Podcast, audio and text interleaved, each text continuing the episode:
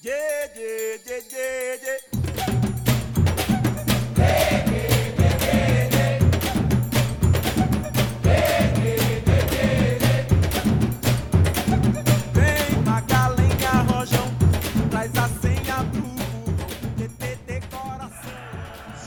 balón, sin balón.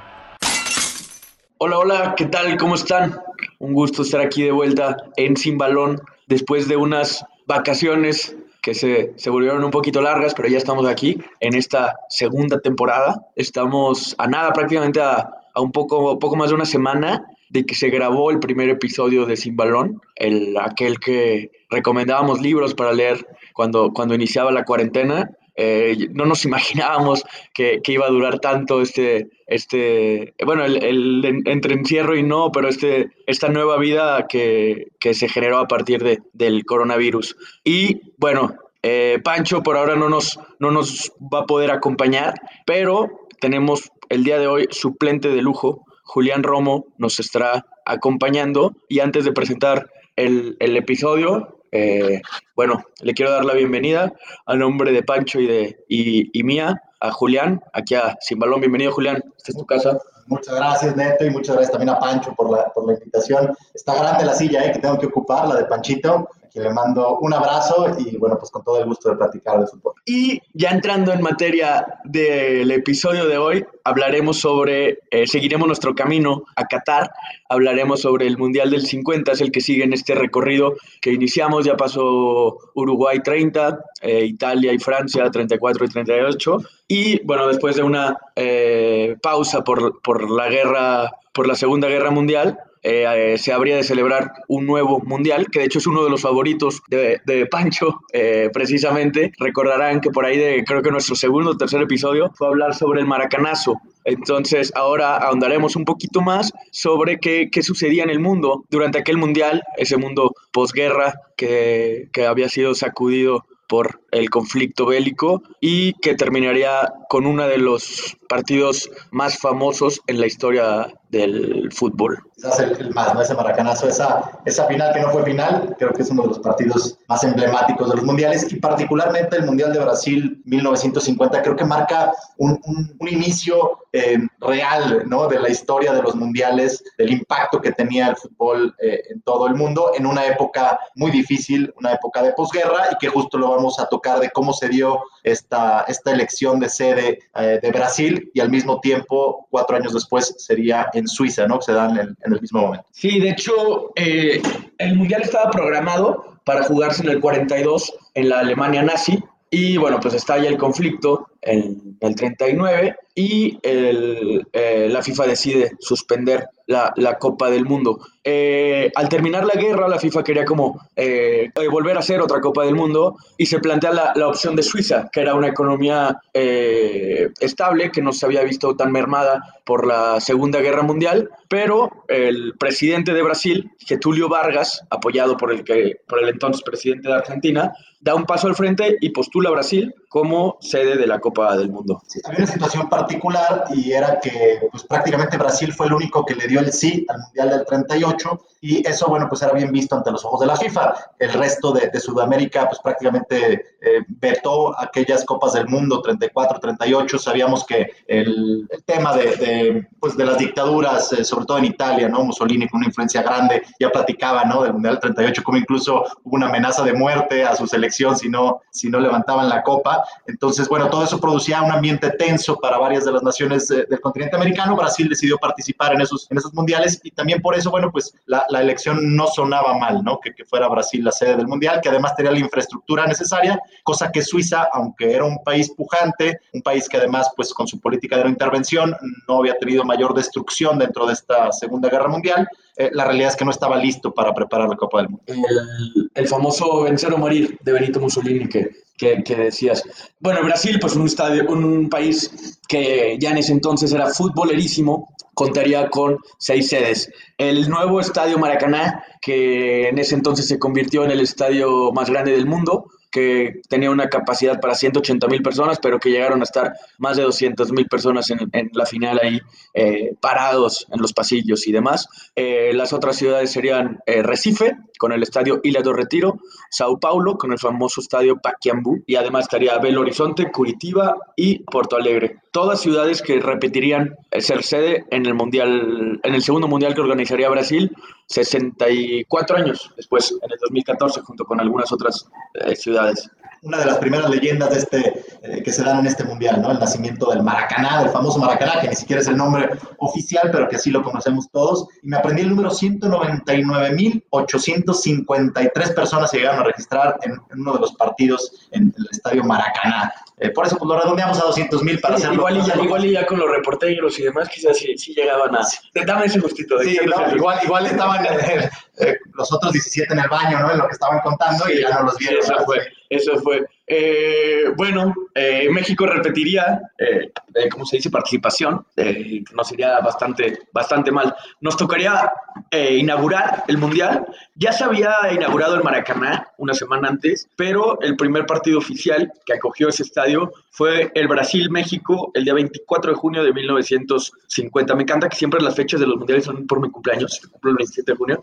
Siempre hay siempre toca que haya partido. Algún buen partido de tocar en tu cumpleaños, algún partido legendario, ¿no? Entonces, bueno, nos iría bastante mal, haríamos el, el, ridículo porque Brasil ganaría ese partido inaugural por un marcador de 4 a 0. Digo, era de esperarse, ¿no? Brasil era el gran favorito, aparte del local, en un estadio pletórico lleno, y una nueva leyenda que, que, que comenzaría con ese mundial sería el debut de Antonio Latota Carvajal en, en su primer Copa del Mundo. Todos sabemos eh, cómo termina la historia, ¿no? Empezó en el Maracaná, terminó en Wembley con su quinta copa, el cinco copas, título que, que mantuvo en solitario durante muchísimos años, ¿no? Hasta que Lothar Mateus lo igualó y después Rafa Márquez. Sí, y hablando de, trayendo ese tema a la actualidad, declaró esta semana Sergio Ramos que quiere ser el primer jugador con seis copas del mundo. Se, se visualiza retirándose en, después del Mundial de México, Estados Unidos y, Canadá. Pero bueno, ahí está,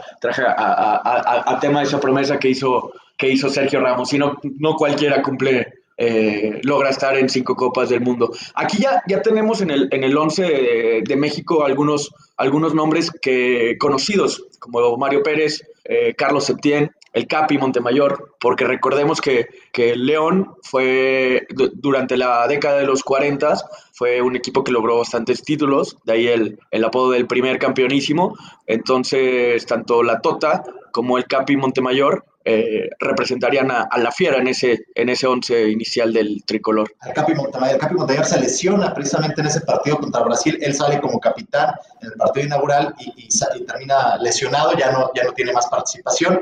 También recordar que eran épocas donde no había cambios durante el partido, entonces si uno se lesionaba, pues jugabas con 10, no había más, ¿no? Así, así era la, la situación en aquel fútbol. La máxima figura de la selección mexicana sin dudas era Horacio Casarín, un, eh, futbolista muy mediático, figura en el Atlántico que ya, ya destacaba desde incluso antes de que fuera la liga profesional, la liga mayor del fútbol mexicano, de ahí del 43. Y curiosamente, yo quería señalar que, quizás se da eh, la mayor injusticia, a lo mejor eh, junto a la de Cuauhtémoc Blanco allá en, el, en, Alemania, ¿no? que no lo lleva ahí, sí, eh, quizás la, mayor injusticia que se pudiera dar en el fútbol mexicano en una convocatoria cuando, cuando no se convoca a Adalberto el Dumbo López, en ese momento el máximo goleador mexicano de la liga, había sido tricampeón de goleo eh, en la 46-47, en la 47-48, en la 48-49 y en el torneo 49-50, uno previo al, al, Mundial, es subcampeón de goleo, se queda por ahí un gol de, un futbolista peruano, que, que, quien se llevó el título con 30 anotaciones, 29 del Dumbo. Eh, por mucho era el mejor eh, eh, goleador mexicano, pero siempre estuvo opacado su carrera de algún modo u otro por Horacio Casarín, quien lo tuvo como suplente en sus primeros años de profesional en el Atlante y después en la selección mexicana pues deciden no llevarlo, ¿no? Incluso cuando estuvo por ahí en alguna convocatoria o algo que pudiéramos llamar así, en una foto que aparece en la visita presidencial que ya se hacía desde aquellas épocas, en ese momento Miguel Alemán Valdés era el presidente de México. Sí, y también no sé, como que me viene a la mente la lesión de Montes en el 2014, eh, la de Alberto Nofre en México 70, donde lo, que ya mencionaste con el tema blanco, que, que son futbolistas que estaban en su momento top y que por alguna u otra razón no, no pudieron disputar el mundial que les, que les correspondía. la verdad nunca quedó claro por qué no llevaron al Dumbo, pero era, era así muy marcado que, que Horacio Casarín era una figura mediáticamente más importante que, que Alberto Dumbo López, jugando en la capital, siempre tuvo muchos reflectores y además también en temas patrocinios, no sé si incluso pudiera haber habido un tema de discriminación, ¿no? Porque, porque Horacio Casarín era pues un, una, un, hombre bien parecido, eh, con esa facha de... Guapo, rico y buen jugador. Sí, y, y el Dumbo, bueno, pues eh, el apodo, creo que ya se imaginarán, ¿no? Era más bien, este, pues, eh, de facciones mucho más, eh, digamos, menos finas, ¿no? En narizón, orejón, pero no, queda, no había ninguna duda de que era el mejor goleador mexicano del mundo. Y bueno, el tricolor redondearía una actuación pues bastante decepcionante con derrotas también ante Yugoslavia por 4-1 y ante Suiza por 2-1 eh, con gol precisamente de, de Horacio Casarín. Eh, bueno, cabe señalar que este fue el primer mundial con, con, fase de grupos, antes solamente eran, eran llaves de fase de eliminación que empezaban por ahí en, en octavos de final generalmente. Bueno, más bien habían empezado todas en octavos de final, entonces aquí ya se, se, se empieza como a, a modernizar la cosa, se, se, empieza a parecer más el mundial a lo, que, a lo que conocemos ahora, ya con esta fase de grupos, aunque después la segunda fase eh, sería algo diferente a lo que a como es ahora. Eh, también no, no, hubo nada de, de, representantes ni de África ni de, ni de Asia, eran solamente siete equipos americanos y seis europeos que ahorita repasaremos en los, en los siguientes grupos. Sí, la situación eh, mundial no permitió a los países, eh, bueno, por ejemplo, hubo veto contra Alemania por, por tema de la guerra y, y, contra Japón. Italia por ahí se, se coló gracias a, a, pues, la influencia ¿no? de, de, de algunos de sus directivos para que pudieran asistir a, esta Copa del Mundo. Y además los países que estaban calificados, por ejemplo, la India era el país calificado por, por el continente asiático, eh, pues al final eh, deciden no, no asistir por tema aparentemente económico, aunque por ahí hubo un rumor que, que después se, se, pues, se, se, desmitificó, pero, pero decían que era porque no dejaban jugar a los futbolistas de la India descalzos, que, era muy, muy típico allá en el subcontinente de la India, ¿no? Que prácticamente que, que, que jugaran descalzos y que por ahí la FIFA no le gustaba que, pues pudieran jugar así en una Copa del Mundo, ¿no? Ya después eh, desmintieron este tema, pero bueno, fue, fue uno de los rumores. Así otros países de Europa también se fueron bajando del tren, Turquía, por ejemplo, eh, y bueno, lo de Italia también tiene su, su propia historia, ¿no? De cómo llegó a, a este mundial. El grupo eh, dos estaba España, Inglaterra, Chile y Estados Unidos. Eh, bueno, nada más del, del, grupo 1 eh, pasa Brasil.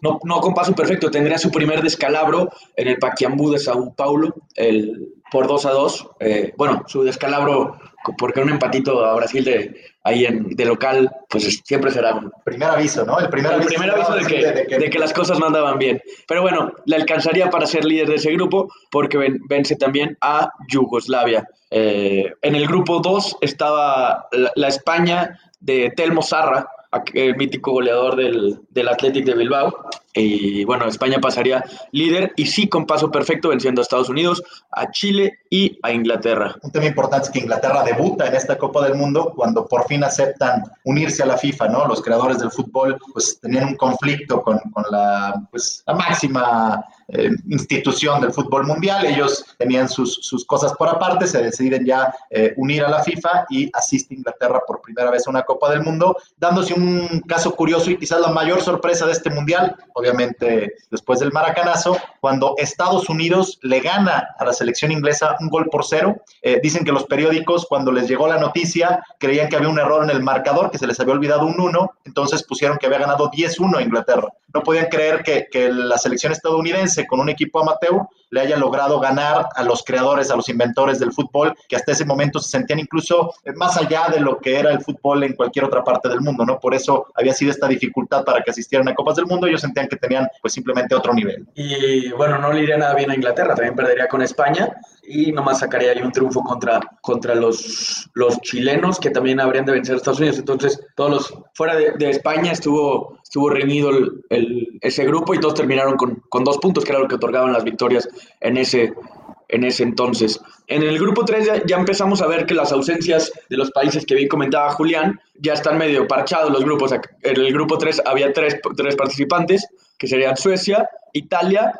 y Paraguay. Eh, Suecia avanzaría tras vencer a Italia y empatar con Paraguay, eh, avanzaría como líder. Y el grupo 4, sí, de plano se la pusieron a los, a los uruguayos como, como caminito, de, caminito de rosas.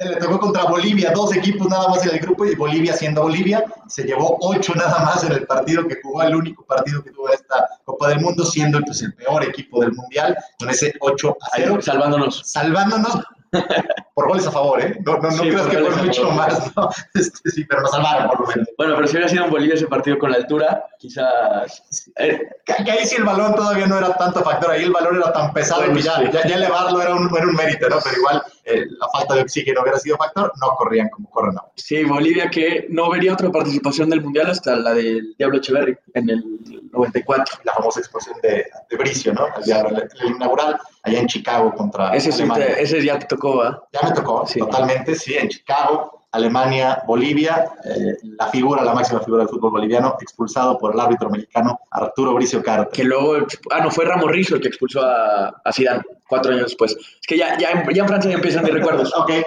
en, en, Estados Unidos todavía, todavía estaba, estaba chiquillo. Eh, en la, en la, segunda ronda serían con los cuatro, los cuatro ganadores de los grupos de la primera fase y se haría un, un round robin, un grupo nuevo entre los cuatro, entre los cuatro países. Acá eh, es, o sea, como que en el imaginario colectivo tenemos que el Uruguay-Brasil del, del Maracanazo fue, un, fue una final cuando no fue así. Eran todos contra todos y justamente fue el último partido y llegaban eh, los uruguayos con la posibilidad de ser campeón únicamente ganándole a Brasil, ¿no? Los brasileños con el empate tenían para levantar porque hubieran llegado a cinco puntos, habían ganado por goleada sus primeros dos partidos contra Suecia y España, y Uruguay ya tenía un empate a su haber, en su haber eh, uno de sus primeros dos encuentros, por lo que tenían que ganar o ganar. Y acá eh, hay, que, hay que mencionar que Brasil también ya, ya asustaba, porque había ganado los, los partidos por 7 a 1 a Suecia y por 6 a 1 a España, que también venía, venía potente. Entonces Uruguay batalló eh, empatándole 2-2 a España y ganándole apenas 3 por 2 en una voltereta a, a los suecos. Ya también venían marcando esa pauta los uruguayos de venir desde atrás, sí. con esa ya característica garra charrúa, y que además los uruguayos regresaban a una Copa del Mundo, ¿no? Después de, de ausencias, después de haberla ganado como locales. En el 30 se habían ausentado de las dos copas europeas en Italia y Francia y regresaban ahora en el 50 a, pues competir de nuevo en esta, en esta justa mundialista. Y, eh, ¿Y de qué manera, no? Digo, aquí hago un breve paréntesis porque tenemos un episodio completo que se habla del, del maracanazo. Eh, vayan a, vayan a, escucharlo tan pronto como, como terminen este si no lo han hecho. Pero bueno, también eh, hay que hablar poquito aquí del, del maracanazo, como, como lo dijimos al inicio del episodio, creo que el partido más famoso en la historia de los, de los mundiales, quizás. Y bueno, la, la situación era esta. El 16 de julio 1950, 3 de la tarde, Brasil se veía ya campeón porque con el empate les bastaba para levantar la copa. Uruguay necesitaba ganar para poder superar a Brasil en puntos en aquella fase final que se, que se, que se realizó. Un Maracaná pletórico, como ya dijimos, casi 200 mil personas, y empieza ganando Brasil. Sí, súmale toda la atmósfera. Eh, se habla de que la presión era enorme para los brasileños eh, para, ser, para ser campeones, que, que pues eh, se trató de encontrar las excusas ¿no? para esta derrota de, de, todo lo que generaron mediáticamente en Brasil, lo que, lo que significaba que, que, que el equipo brasileño pudiera ser campeón en su casa cuando habíamos visto que en las ediciones anteriores, pues los locales tenían siempre un peso específico, ¿no? Eh, el caso de, Uruguay en el 30, el caso de Italia en el 34, después del 38 lo explican muy bien, ¿no? Toda la situación eh, geopolítica también eh, creo que marca, marca diferencia, pero ahora Brasil pintaba para ser el favorito, los, los, resultados en, las primeras rondas, ya el 4-0 no se veía tan mal contra México después de las goleadas en esa ronda final, ¿no? Contra Suecia y España, entonces así, así, así figuraba, ¿no? Y además se van adelante en el marcador, la fiesta, la fiesta era enorme, pero eh, se, menciona un, una situación muy, muy particular eh, cuando cae el gol, de la calma que tienen también los, los uruguayos y específicamente Varela, quien es quien, quien va por el balón, a, a, a, las redes, a la portería y con toda calma camina hacia el centro de la cancha. Eh, en un claro intento por acallar las voces del estadio, ¿no? Esos festejos, eh, tratar de evitarlos una vez que volviera a rodar el balón, hay quien lo narra todo, toda esta historia, ¿no? De una manera muy particular de cómo, cómo se desplazó, cómo llegó al centro, cómo colocó el balón y cómo con, con su personalidad y con la calma que transmitió, de alguna manera cayó al Maracaná por algún momento y a sus compañeros, pues como que los volvió a meter al partido. Y bueno, hay un montón de historias a partir de este de, este, de, de, lo que sucede. Después Alberto Chafino empataría el partido al minuto 65 y después vendría el famoso gol de Alcides Gilla al 69 que eh, venía por la banda, el portero Moacir Barbosa, que dicen que es el único hombre que ha muerto dos veces, eh, se, se, intenta adelantar eh, como adivinar que va a centrar, pero realmente Alcides toma eh, la decisión de, de, tirar a gol y bueno, y es gol. Entonces él dice que es, el Masir Barbosa siempre dijo que es la peor pena de muerte que ha, que ha, tenido, porque que a partir de ese día pues el país no se lo pudo perdonar. Hay una frase, ¿no? Que la hizo famosa que decía que la mayor pena en, en Brasil que podías pues, tener en una cárcel era de 30 años, ¿no? Por, por algún crimen, el crimen que fuera, el peor de los crímenes, la peor pena eran, eran 30 años y que él le duró más de 50 años pagando, pagando esa pena de haber recibido ese gol por tratar de adivinar en el centro, ¿no? Tratar de, de, pues sí, anticiparse y, suponer que, que, se entrarían y bueno, pues terminó clavándose en, en su poste, el poste que tiene que cuidar el portero terminó siendo el histórico gol que le daba su segunda Copa del Mundo al equipo uruguayo. Y bueno, de este partido se ha generado un montón de literatura, de leyendas, de literatura, por ejemplo, hay un cuento que de Eduardo Sacheri que es, que es buenísimo, que a Pancho le gusta mucho el de eh, una sonrisa exactamente así, que se trata de un tipo que se empieza a, a, ligar a una chava en un café contándole la historia del, del maracanazo y bueno, vayan, a, vayan a, leerlo, también hay una canción que se llama Barbosa, no recuerdo el, el, autor, pero que canta, que sobre la, la, esta tristeza que generó en Masir Barbosa eh, en el Maracaná aquel día. Y una de las leyendas que a mí más, más me gusta, que dicen que Obdulio Varela, el, el líder de aquel equipo, sale esa noche a, mientras sus compañeros festejaban en el hotel, sale a festejar, eh, perdón, sale a, a un bar y ve tanta tristeza que se cuestiona él mismo si la felicidad de esos 11, 11 uruguayos eh, había valido la pena porque todo el país era llanto, todas las calles de Río eran tristeza, eran, eh, dice mucha, mucha gente dice que, que hubo suicidios, entonces eh, se, se, genera esta, esta, esta cuestión en Obdulio Varela de si había, si había valido la pena su, su felicidad a costa de tanta tristeza para el pueblo brasileño. Sí, toda la nación, esta dualidad que siempre tiene, ¿no? Las dos caras en un partido, ser el ganador, el vencedor y los derrotados, ¿no? Y lo que significó para, para una nación como Brasil el, el, terminar con ese sueño, pero que también después eh, se habla mucho de que lo que hoy en día es Brasil también se gestó con esta derrota, ¿no? Eh, el, el, de pronto, eh, pues tomarlo como una, como una revancha en el, pues, mediano plazo futbolero, eh, el, el, poder ahora sí consolidarse como una selección que ya se sabía, incluso desde los mundiales de los 30 ya, ya Brasil eh, pintaba para cosas importantes, pero tal vez este fue lo que necesitaban como motivación para destaparse como, para mi gusto, la mayor nación futbolera del mundo. Nada más dos, dos cosas sencillas. Una, cambiaron el color de su camiseta. Hasta ahí jugaban con, con camisa blanca, que la acaban de volver a sacar, ¿no? Desafiando el azul, ¿no? Azul, blanco y azul. Desafiando el, a la, a la, suerte y al destino, que, pero el, que el año pasado fueron con camisa blanca también. Y la otra, un, un, un, muchacho llamado Edson, que ve a su papá llorar con ese partido y que le promete, le hace la promesa de que él algún día habría de, habría de ganar la Copa del Mundo. Un Pelé de nueve años que, que, que hace esa promesa y la cumple con creces, ¿no? Tres veces campeón del mundo, el único en la historia en lograr eso. Eh, ocho años después estaría levantando su primer copa, la Jules Rimet, que por primera vez en esta edición se le dio ese nombre festejando los 25 años de la presidencia de la FIFA, de este famosísimo directivo, eh, Jules Rimet. Entonces, así se le llamó la copa en 1950 por primera vez y así fue hasta 1970 cuando se decide retirar esta copa con el primer tricampeón del mundo, que fue Brasil, quienes se llevaron la copa a su casa. Y bueno, en números, este mundial es el primero que supera el millón de espectadores. Fueron cinco mil el total de espectadores entre todos los, los 22 partidos. Esto nos da un promedio de 47.500 por, por partido, que ya, ya es algo que por allá debe, debe de rondar los, los, mundiales actuales, ¿no? Hubo incluso un partido de 5.800, una cosa así, eh, fue el que menor asistencia tuvo, pero bueno, pues cuando tienes un estadio que le cabían 200 mil, es más fácil subir el promedio, ¿no? Ahora ya, ya los estadios, incluso el Maracaná actualmente, pues tiene capacidad para algo así como 80 mil espectadores,